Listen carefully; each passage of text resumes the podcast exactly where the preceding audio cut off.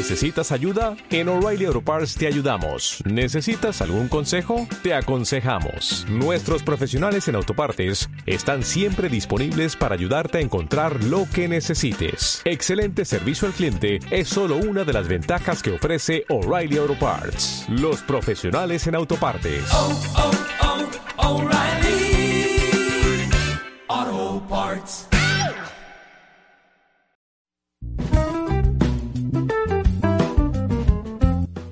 Bienvenidos y bienvenidas a Radio Eladio. Hoy hablamos con el periodista, profesor y escritor Antón Losada en una entrevista diferente en la que podremos conocer su lado más personal y su opinión con respecto a cuestiones de las que no suele hablar. Recuerda que puedes escuchar este mismo programa en todas las plataformas digitales de audio y si lo estás viendo en YouTube suscríbete porque es completamente gratuito y así no te pierdes ninguno de los siguientes episodios. También puedes dejar un me gusta y un comentario diciéndome qué te ha parecido. Nada más, espero que os guste y os dejo con ella.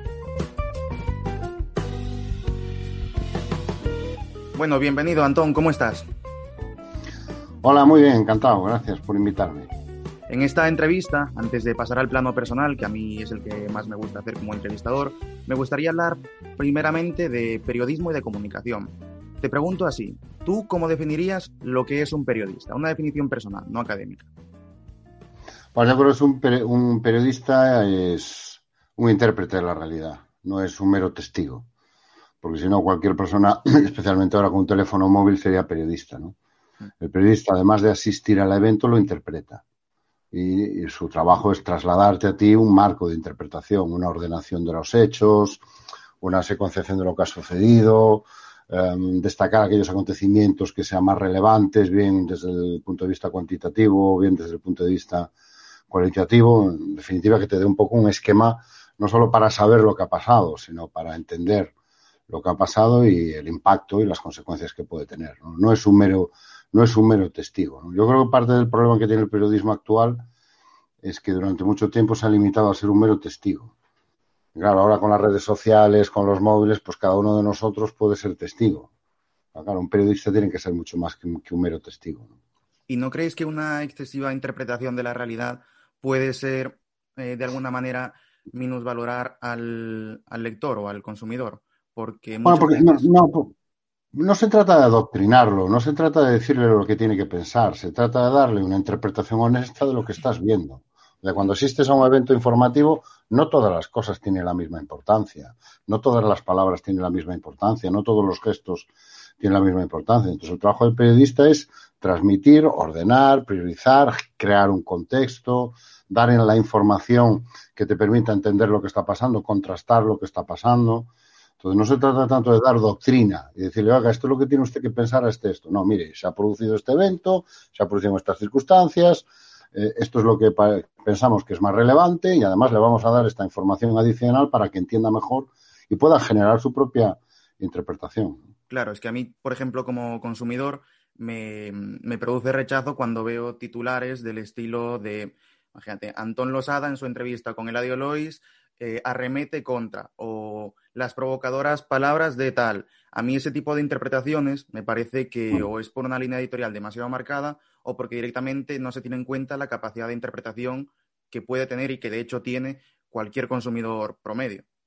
Bueno, yo creo que tiene sobre todo el- el- lo que se busca es el gancho, ¿no? Lo que se busca es meter una palabra, especialmente en esta era del clic en la que estamos, lo que se busca es meter una palabra, un verbo que capte tu atención, ¿no? Entonces, las provocadoras palabras de Menganito, Mm. bueno, pues es, es- es un cebo, es un gancho, ¿no? Claro, Pero sí. efectivamente, la- la- esta competencia por el clic, esta competencia por poner ese titular que te enganche y diga, voy a, voy a picar a ver qué, qué tal, yo creo que es otra de las cosas que le está haciendo mucho daño al periodismo, ¿no? Y no tienes más que fijarte cuáles son las cosas más clicadas en las webs informativas, que rara vez son eventos que podríamos considerar informativos, ¿no? Siempre son noticias estrambóticas, cosas del mundo del corazón, sucesos rarísimos, acontecimientos deportivos. Mm, Claro, es que por eso lo comento, lo de las provocadoras palabras, pues dime cuáles son las palabras y ya yo como lector diré si me parecen provocadoras o no. Entonces, por eso Mm. te, te comentaba un poco. ¿Tú qué rasgos crees que debería tener un buen periodista? Yo creo sobre todo la honestidad a la hora de contar lo que ve y a la hora de transmitir sus impresiones, eh, lo que ve, su valoración de lo que ve y la honestidad también a la hora de plantear la información, de separar lo que es el relato más o menos em, eh, ordenado eh, de los hechos, de las interpretaciones, de las valoraciones que tú puedas hacer. Yo sobre todo, yo creo que los periodistas tienen que tener opinión. Yo no creo en el mito del, del periodista objetivo. Porque, primero, porque en general nadie es objetivo. Todos tenemos nuestro background, nuestra formación, nuestros valores, nuestra orientación ideológica. Yo desconfío sistemáticamente de la gente que se presenta a sí misma como, no, no, yo soy aquí un periodista y yo solo digo lo que veo y tal. Normalmente eh, suelen ser los más ideologizados, los que reclaman constantemente ese rol. ¿no? Mm. Yo creo que lo honesto es decir quién eres, lo que piensas, cuáles son tus valores cuáles y que la gente sepa lo que está leyendo, lo que esté, lo que está contando y lo que, lo que está viendo. ¿no? Yo creo que el problema del periodismo no es que, tenga que los medios tengan una línea editorial y que esa línea editorial informe eh, muchas veces como la información. El problema es que a veces ocultan que tienen esa línea editorial. Y eso es lo que yo creo que realmente eh, cuestionable y criticable. ¿no? Y a mí me, yo, me gustan los periodistas que, que, tienen opinión y que además te dicen claramente que es su opinión. ¿no? La objetividad sí que es un concepto algo complicado, habría que también eh, debatir si existe o no, pero la neutralidad entiendo que sí que el periodista debería hablar siempre desde ella, ¿no? Bueno, depende de lo que estés haciendo. Depende si lo que estás es, digamos, eh, reportajeando una o cubriendo un evento, una información, eh, un hecho.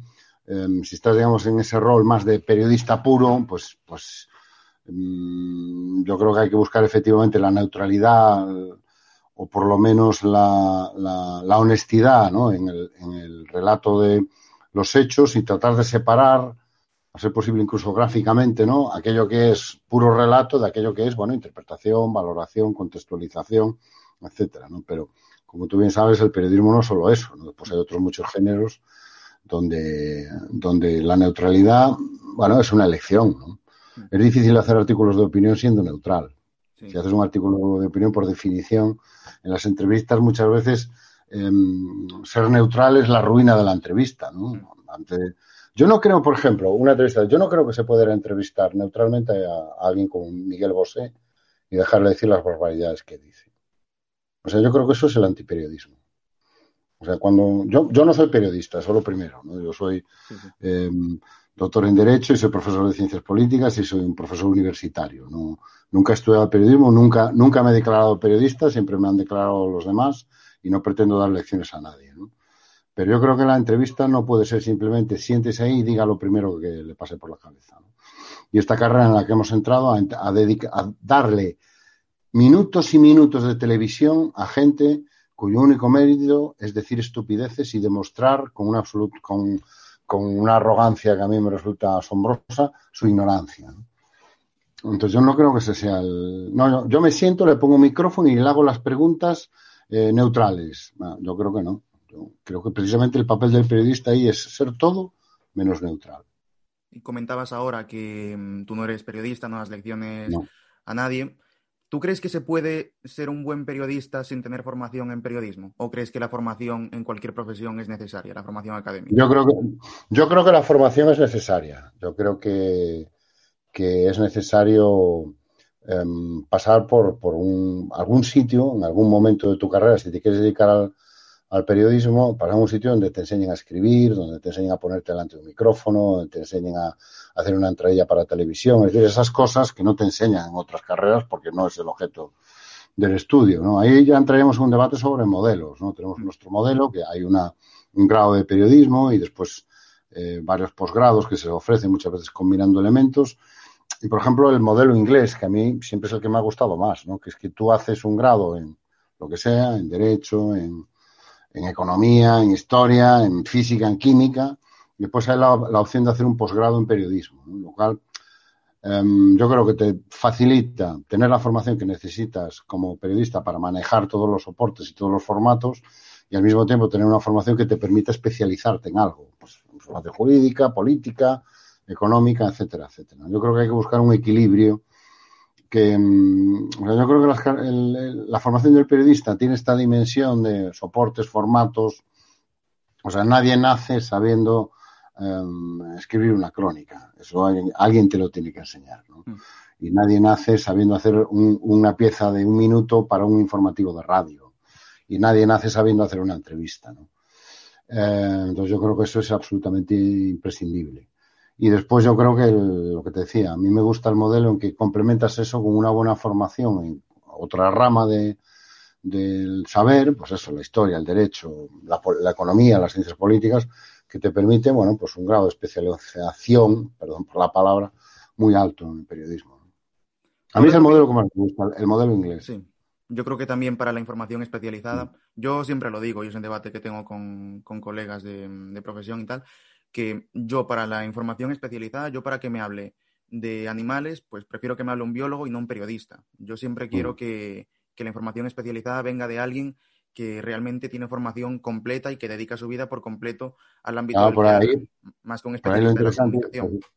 Imagínate si además de biólogo tiene sí. su grado en biología, ha tenido su máster en periodismo. Sí, sí. Entonces, además de ser biólogo, sabe montar un reportaje de 3, 4, 10, 15, 20 minutos y hacerlo entretenido. ¿no? Mm, Yo creo que eso es lo que hay que buscar. ¿no? Yo creo que, por ejemplo, en España el periodismo mm, hay un exceso de todo, todoterrenismo. ¿no? Todo el mundo parece que vale para todo. Eso tiene sus ventajas, sobre todo desde el punto de vista de las empresas, para porque las empresas. ahorra muchos costes pero yo creo que tiene eh, una repercusión en la calidad de la información. Yo recuerdo cuando empecé a, a, andar en el entorno de los medios de comunicación, que fue sobre todo en el entorno de la voz de Galicia, en los años finales de los años 80, principios de los años 90, ¿no? Yo empecé pues haciendo cosas en Radio Nacional, colaborando con la voz de Galicia.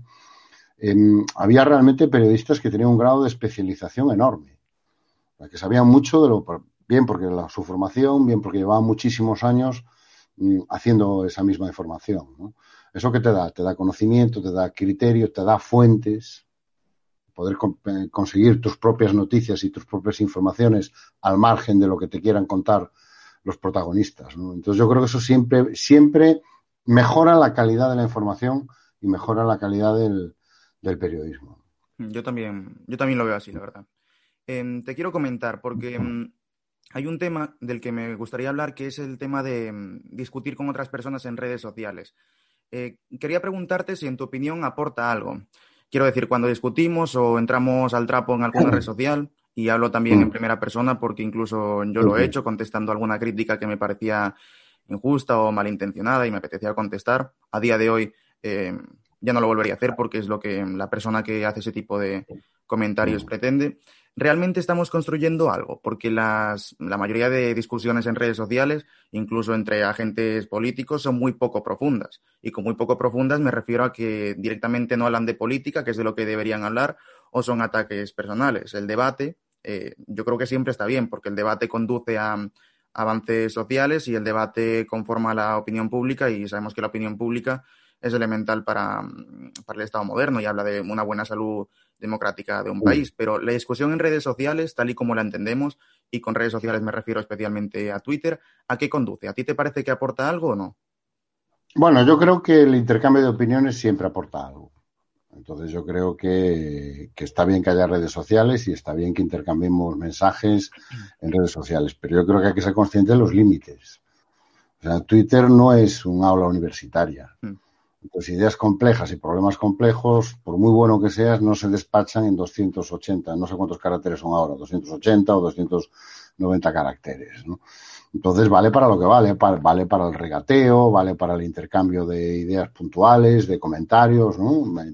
Para, para estas truque, eh, truques y retruques que vemos muchas veces, pues por ejemplo en las sesiones, en las sesiones parlamentarias, ¿no? Y es para lo que sirve. Ahora, Twitter no es el sitio para ponerse a discutir, pues, cómo se soluciona el hambre en el mundo, o cómo, o cómo, se, cómo se acaba con el problema de la vivienda en España, o con el, con el que seamos uno de los países que tiene el paro de gente joven más, uno de los países que lo tiene más alto en la Unión Europea, etcétera, etcétera, etcétera. Eso es lo primero.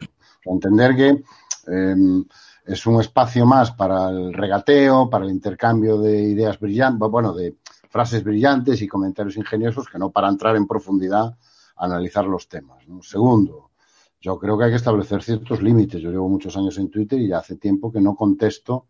Solo con, la primera regla que sigo es, perdón, solo contesto gente que pone su nombre y su apellido. Mm. Que ya, yo creo que es un filtro básico. Yo intercambio mensajes con gente que sé quién es y que pone su cara y que pone su nombre. Todo lo que no ponga cara y nombre es que ni lo miro.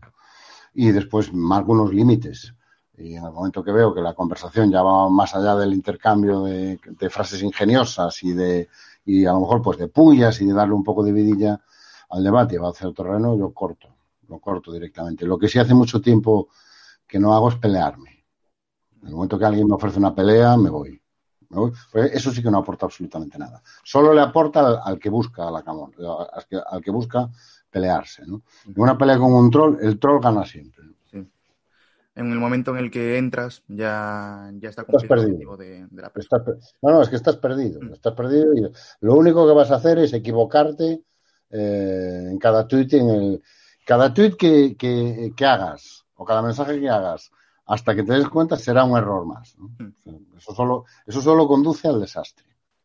A mí es que, ya te digo, cuando veo, por ejemplo, a dos políticos eh, lanzarse los famosos zascas o esas pullitas, a mí me disgusta bastante. A mí me, parece que no debería ser, que debemos esperar un poco. Hombre, yo, yo si, si, si, tiene que, si están dentro de, de, o sea, si son zascas que tienen que ver pues con, con cogerlo en una contradicción, pues recordarle a lo mejor algo que dijo y ahora está diciendo exactamente lo contrario, como si nunca hubiera dicho eso que dijo hace dos años, ¿no?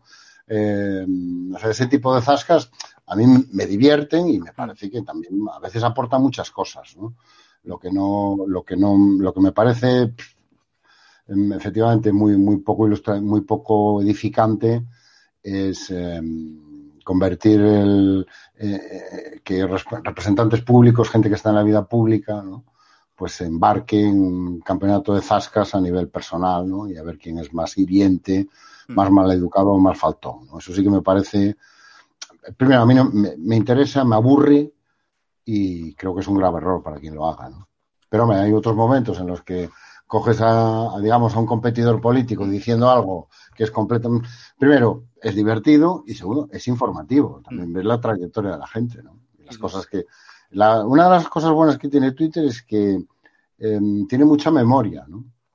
Y hay mucha gente que sabe manejarse muy bien y que te sabe sacar las palabras que dijiste hace un año o dos y que no se parecen a muchas veces a las que estás diciendo ahora, ¿no?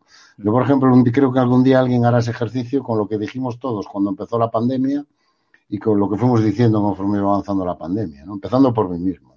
Mm, totalmente. Y el hecho de que, por ejemplo, cuando escribes un artículo opinando de algún tema, eh, haya muchas personas diciéndote que o bien están de acuerdo o todo lo contrario, que no están nada de acuerdo, a veces incluso con malas formas, como decías ahora, ¿qué indica? ¿Que vivimos en una sociedad en la que hay mucho debate o en una sociedad muy crispada? Yo creo que hay mucha necesidad de significarse públicamente. Es decir, yo si algo he aprendido, a veces he hecho un vistazo a los comentarios de eh, mis artículos y, y a veces hay efectivamente gente que te aporta cosas, que te te coloca o te, deja enlaces que te permiten ir a sitios donde hay mucha información, datos, ¿no? Que te permiten, bueno, pues a veces incluso ver que te has equivocado en alguna observación o que has, hay, hay realmente lectores que te enriquecen mucho, ¿no? Porque realmente lo que te aportan, aparte de, su opinión sobre el, el, artículo o el comentario, pues te aportan mucha información, información que muchas veces tú no conoces, ¿no? Y después hay otra, hay otro tipo de, de, comentarista que no aporta absolutamente nada. Él es que seguramente muchas veces ni se ha leído el artículo. Hmm.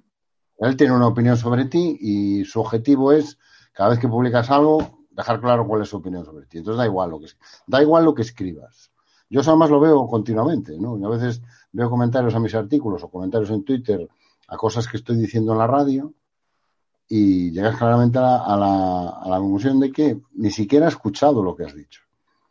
Y lo que le, el comentario lo hace para dejar claro que mi opinión sobre Losada es que es pues un sicario del PSOE, o es un sicario del PP, mm. o es un podemita encendido, o es un nacionalista eh, filoterrorista. hay el comentarista constructor y el destructor. Sí. Pero es que el eh. destructor muchas veces es que eh, no le prestas mucha atención sencillamente porque te das cuenta de que es que ni se ha leído el artículo que supuestamente está comentando, ¿no? Con lo cual pues, es una pérdida de tiempo total. Pues, a ponerte a leer esos comentarios es simplemente puro masoquismo. Hmm. Ahora, si te parece, entramos en un plano un poco más personal, que a mí es el que más me gusta de las entrevistas. Me gustaría saber quién es la persona que más te ha influido en tu vida profesional, un referente, un faro.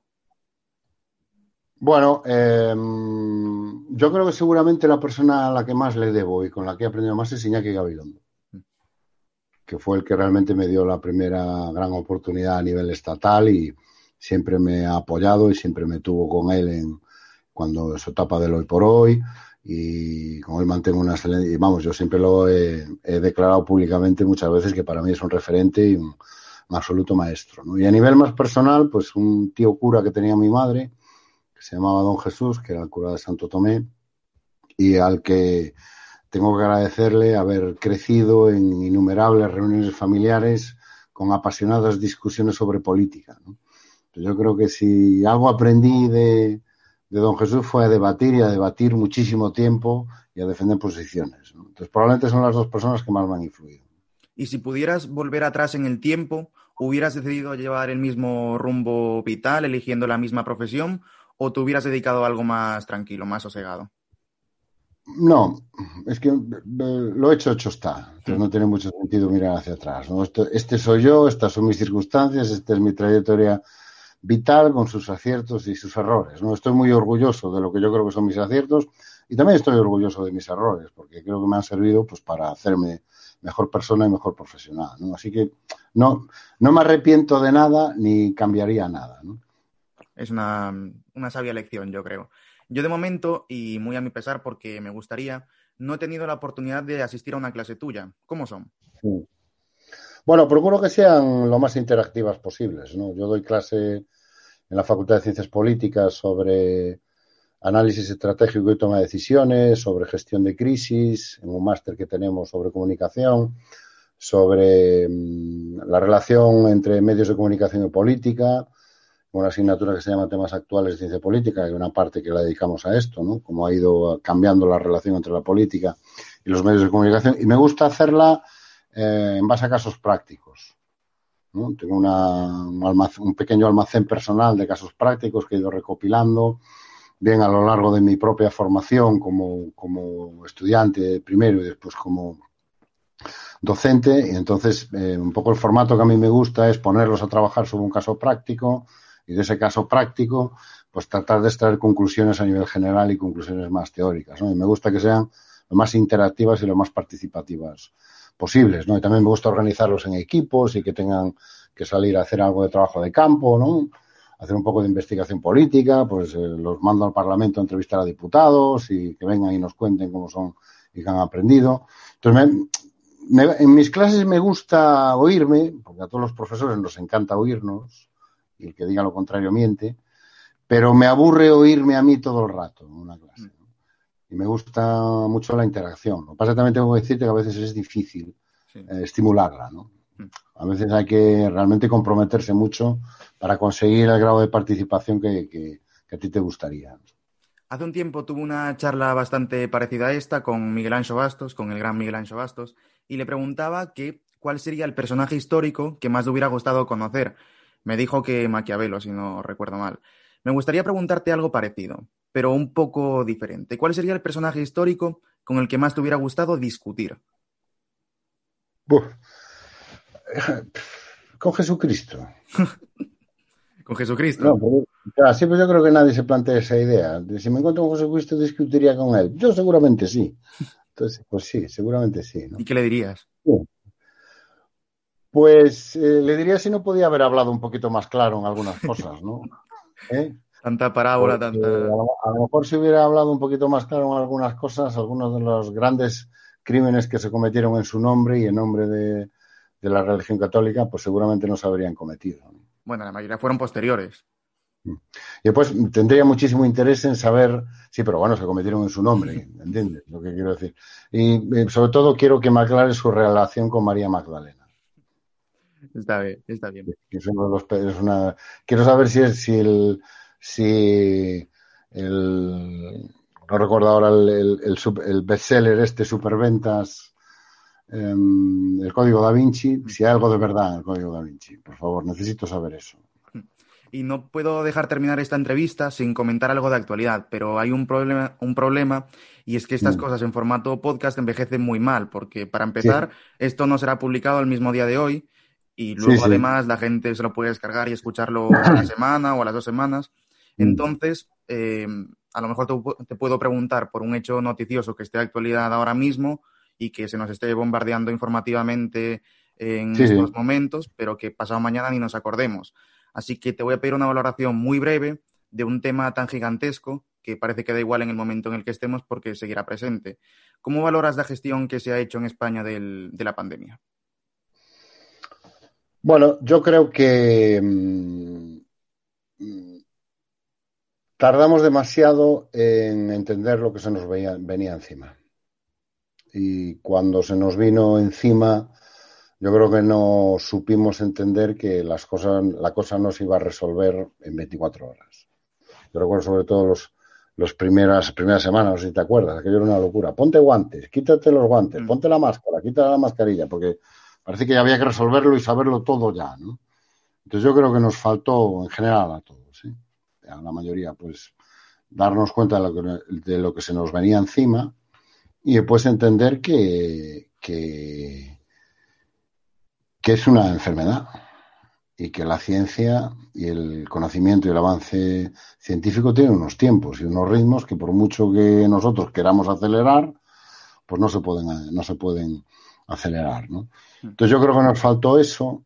Yo creo que también nos faltó, eh, faltó no entender que una cosa es eh, intentar aprovechar las crisis como oportunidades y otra cosa es concentrarse exclusivamente en la dimensión, dimensión de la oportunidad. ¿no? Yo creo que ha habido demasiados responsables públicos que, para mi sorpresa, han visto en la pandemia una oportunidad para, para lanzar adelante sus objetivos políticos, para consolidar su posición, para ganar ventaja con respecto a sus competidores, que me parece legítimo y está bien. ¿no? Pero eso no puede ocultar o no puede eh, hacer que se ignore que la crisis tiene que ser gestionada. Entonces, yo, por ejemplo, a mí me parece muy bien que, que Pedro Sánchez o que Feijó o que Díaz Ayuso comparezcan regularmente, nos suelten sus rollos y sus, y sus homilías, eh, como llegaron a echar en algún momento, ¿no? Aquellas comparecencias que parecían casi la misa de los domingos, ¿no? Y que tenían más contenido publicitario que informativo, lo entiendo, hay que soportarlo con paciencia, pero no acabo de entender muy bien en la segunda parte que va aparejada a eso, que es, oiga, tomen decisiones, pues muchas veces, eh, muchas veces no, no se ejecutaba, ¿no? Lo que está pasando ahora mismo con las vacunas me parece un ejemplo perfecto de esto. Yo sigo esperando encontrar a alguien que me explique un argumento científico para detener la vacunación con AstraZeneca. Porque de momento no he visto a un solo científico que con su nombre y su apellido esté respaldando esa decisión. De... Um, lo que sí he visto es a muchos responsables políticos decir que no, esto es lo que nos dicen los técnicos y los científicos. Pues de momento no he visto a ninguno que haya salido a decir, ¿no? O sea, una cosa me resulta muy, muy, muy, o sea, me, me, indigna y, y además me, me, preocupa, que es ver a alguien que te dice que estoy tomando esta decisión porque es lo que me dicen los técnicos y lo dice como si realmente fuera verdad y tú sabes perfectamente que no, los, no está siguiendo el consejo de los técnicos, sino que se está guiando por otros principios o por otros objetivos que no tienen nada que ver ni con nuestra salud, ni con el, los objetivos de vacunación, ni con la situación de la pandemia. ¿no? Entonces eso a mí me, me, me está resultando especialmente frustrante. Y me está resultando especialmente frustrante la poca capacidad de aprendizaje que están demostrando muchos responsables públicos, que se siguen comportando, da la sensación de que no han aprendido nada en todo este año. Y siguen funcionando con los mismos trucos y las mismas trampas que ya vemos todos, que nos intentaron colar en marzo y en abril del año pasado. ¿no?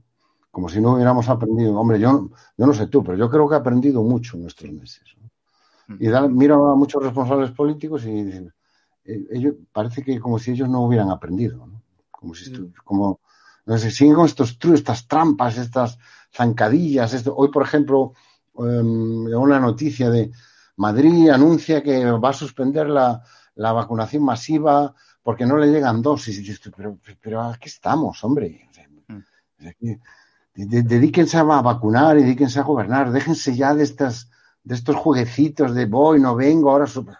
De verdad, es que es, es, algo. Eso, eso sí que me genera fatiga pandémica. O sea, a mí el confinamiento no me está generando fatiga pandémica.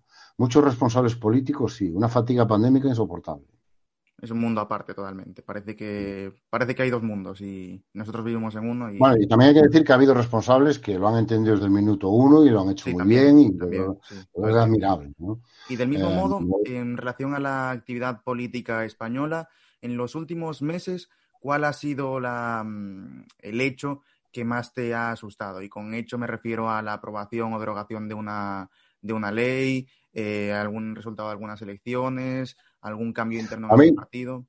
Sinceramente, lo que más me está asustando es cómo se está llevando la, la, cuestión de las vacunas. No tanto la organización, y si se están poniendo o no, que me parece que se está haciendo lo que se puede con las dosis que reciban, sino la gestión de los problemas y de las alertas que hay en torno a determinadas vacunas. ¿no? Primero, tengo la sensación de que nos están engañando y que somos víctimas de una guerra comercial donde hay mucho rumor, mucha noticia intencionada y mucho porque, mm, porque a fin de cuentas estamos hablando de un negocio de miles y miles, que no nos damos cuenta del volumen de negocio que significan las vacunas, porque no van a ser solo para este año, sino que es probable que tengamos que vacunarnos varias veces o que incluso acabe siendo una vacuna estándar como es la vacuna de la gripe. Y claro, es que hay diferencias de precio brutales entre una marca y otra. Es decir, una vacuna de AstraZeneca cuesta, creo recordar, son 5 euros, una cosa así por dosis, la de Pfizer y la de Moderna cuestan tres y cuatro veces más. Entonces, em, me molesta profundamente eh, esta sensación que tengo de que estoy en medio de una guerra comercial donde todo, buena parte de la información que recibo está trucada, manipulada o tergiversada. Eh, y segundo, me irrita profundamente que no sé en base a qué están tomando las decisiones nuestros responsables políticos. yo estoy, yo estoy vacunado. Yo recibí la primera vacuna, la primera dosis de la vacuna de AstraZeneca, porque aquí en Galicia se hizo una vacunación masiva de, de eh, gente que estuviera entre los 50 y los 55 años. Se empezó por la letra H y yo por mi apellido, pues me llamaron a vacunarme el día de mi cumpleaños, el 12 de marzo, a la Ciudad de la Cultura, aquí en Santiago de Compostela. Hmm. Eh, y no sé qué, no sé qué va a ser de mí, de mí. No sé si me van a poner una segunda dosis de, AstraZeneca, como está previsto. No sé si me van a dejar como estoy, porque dice la ministra que mm, ya estoy protegido, con lo cual dices pero entonces la segunda dosis, ¿para qué es? O si me van a poner otra vacuna, lo cual contraviene lo que nos han enseñado todos desde pequeñitos, que no es bueno andar mezclando medicamentos, ¿no? Pero es que me parece asombroso que se puedan comparar como si fueran equivalentes tres opciones que estaremos de acuerdo que no tienen nada que ver. No, es que las tres opciones valen igual. No, es imposible. Cualquier, cualquier, no, y, vamos a seguir las decisiones con el máximo rigor científico. No, porque está haciendo usted una comparación que no se sostiene. Es decir, ¿cómo va a ser igual y valer lo mismo no vacunarse que vacunarse? ¿Cómo va a ser igual no tener una segunda dosis que tenerla? ¿O cómo va a ser igual tener una segunda dosis de una de, AstraZeneca que sigue una determinada tecnología o ponerte otra de Pfizer que tiene otra tecnología completamente diferente y actúa en base a otro, otro principio? Bueno, y ves comparecer a los responsables y la sensación que tengo es que no sé en base a qué están tomando las decisiones. Desde luego, en base a lo que dicen los científicos, no. Y eso sí que me asusta. Y me asusta mucho, además. Pues porque tengo la sensación de que estamos en manos de gente que, primero, no, no, no sabe dejarse aconsejar por los que saben. Y segundo, que están más preocupados por proteger su responsabilidad que por proteger a los ciudadanos. O sea, la única razón que puede explicar que se haya paralizado la vacunación, por ejemplo, con AstraZeneca, es que los responsables políticos han decidido protegerse ellos. Vamos a pararla para, por si hay algún problema, no vaya a ser que nos vengan a exigir responsabilidades. Pero entre protegerse ellos y proteger a la población, han decidido protegerse ellos primero. Y eso sí que me asusta, eso sí que me preocupa. Totalmente, es que Es que además con un tema como es la salud que no debería entrar en este tipo de, de No, discusión. no, es que sobre todo, hombre, vamos a ver, la Agencia Europea del Medicamento ha sido clarísima. Sigan vacunando. Mm. Yo, como comprenderás, porque esta situación personal que te acabo de explicar, he seguido el tema con mucho interés, he leído, he visto todo lo que he podido, no he encontrado un solo científico, un solo epidemiólogo, un solo experto en vacunas, que con su nombre y su apellido y su autoridad científica respalde la decisión que se ha tomado en España. Ni uno. Mm. Entonces dices tú, ¿en base a qué se ha tomado? Porque estaremos de acuerdo que, hombre, la yo tengo, no conozco a la ministra y no conozco a la inmensa mayoría de los consejeros de sanidad, tengo el máximo respeto por ellos. Pero no creo que ninguno de ellos tenga el grado de preparación suficiente para tomar esta, eh, para hacer esta valoración técnico-científica sobre las vacunas. Entonces deberían dejar que la hagan, usted tome la, la decisión política, pero hombre, guíese por los que saben. Entonces la única explicación que encuentro es que han, han decidido protegerse ellos y proteger su responsabilidad primero y después proteger a la población. Y ya por último, para terminar la entrevista, final de final, que no te Mm. quiero quitar más tiempo, yo a los invitados más, más importantes les hago un test con preguntas muy rápidas para contestar brevemente con lo primero que se les pase por la cabeza. Si te digo, por ejemplo, que me digas un libro, El Aleph de Borges. vaya, vaya libro. Una película, Eh, Centauros del Desierto de John Ford. un artista, aquí engloba escritores, pintores, lo que tú quieras, músicos, Mm, Orson Welles. una canción, Don't Look Back in Anger de Oasis. una afición, Eh, me gusta mucho escuchar música. Me encanta. Me paso el día. No entiendo el andar el día sin unos auriculares y un- o un altavoz cerca y algo de música. un viaje pendiente, Florencia. un proyecto a largo plazo, de a partir de cinco años, Llevo toda la vida intentando escribir una gran novela. una gran novela, pura ficción. Sí, llevo toda la vida intentándolo, pero de momento he fracasado estrepitosamente. Pero Una- espero, espero conseguirlo algún día. Seguro que sí. Eh, ya me la pasarás, porque eso no, no me lo puedo perder yo sin leer esa, esa novela. Una profesión de no tener la tuya. Pues mira, me habría gustado mucho ser eh, historiador. Mm, Digamos, mi segunda afición. eh, entonces, o sea, me- no es que me gustara mucho el derecho, pero sí me gustaban mucho las películas de abogados. ¿no? Yo siempre digo que me, me decanté por estudiar derecho porque me dejó muy impresionado la interpretación que hizo Paul Newman de una película que poca gente recordará que se llamaba Veredicto Final, que era bueno pues un caso de estos de indemnización de una gran corporación a, gente, digamos, que, apenas tenía recursos para organizarse y él era un viejo, un viejo abogado en el final de su carrera con serios problemas con el alcohol. Y me impresionó mucho aquella interpretación y siempre, siempre he creído que escogí hacer derecho por, por esa, por esa, por esa idea del, del que vendía la película, ¿no? de lo que era ser abogado, de la defensa de la justicia, etcétera, etcétera, ¿no? Pero hasta ese momento, hasta que me decidí, dudaba entre las dos. Porque siempre me ha gustado muchísimo la historia, ¿no? Muchísimo. ¿Y algo que nadie sepa de ti? ¿Un secreto? Mm, no me gusta demasiado que me toquen. Sea, yo lo de la distancia social ya lo practicaba antes. Sí, lo llevas bien, ¿no? Antes ¿No te de la pandemia, sí. Sí, para, para mí no ha supusto ningún, ningún, ningún esfuerzo. O sea, esta, esta cosa que tenemos de estar con... Yo entiendo la necesidad del tacto, del abrazo, pero no con todo el mundo, ¿no? Claro, sí. Entonces esta cosa que hay aquí de besos y abrazos me- siempre me, me lo respeto, ¿eh? Y entiendo que lo, pero siempre me ha, no, no, no digamos, no, no era mi, mi aspecto favorito de la relación social. Pues con esto despedimos, Antón. Me ha encantado poder charlar este rato contigo. Desde Mm. la admiración te digo que me lo he pasado muy bien y que te lo agradezco enormemente. Y nada, te dejo decir lo que quieras para terminar.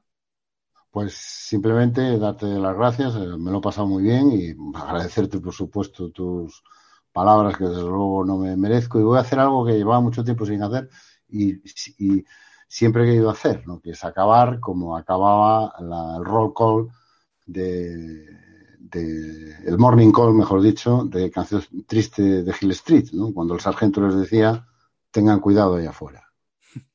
Pues es una, una frase perfecta para despedir.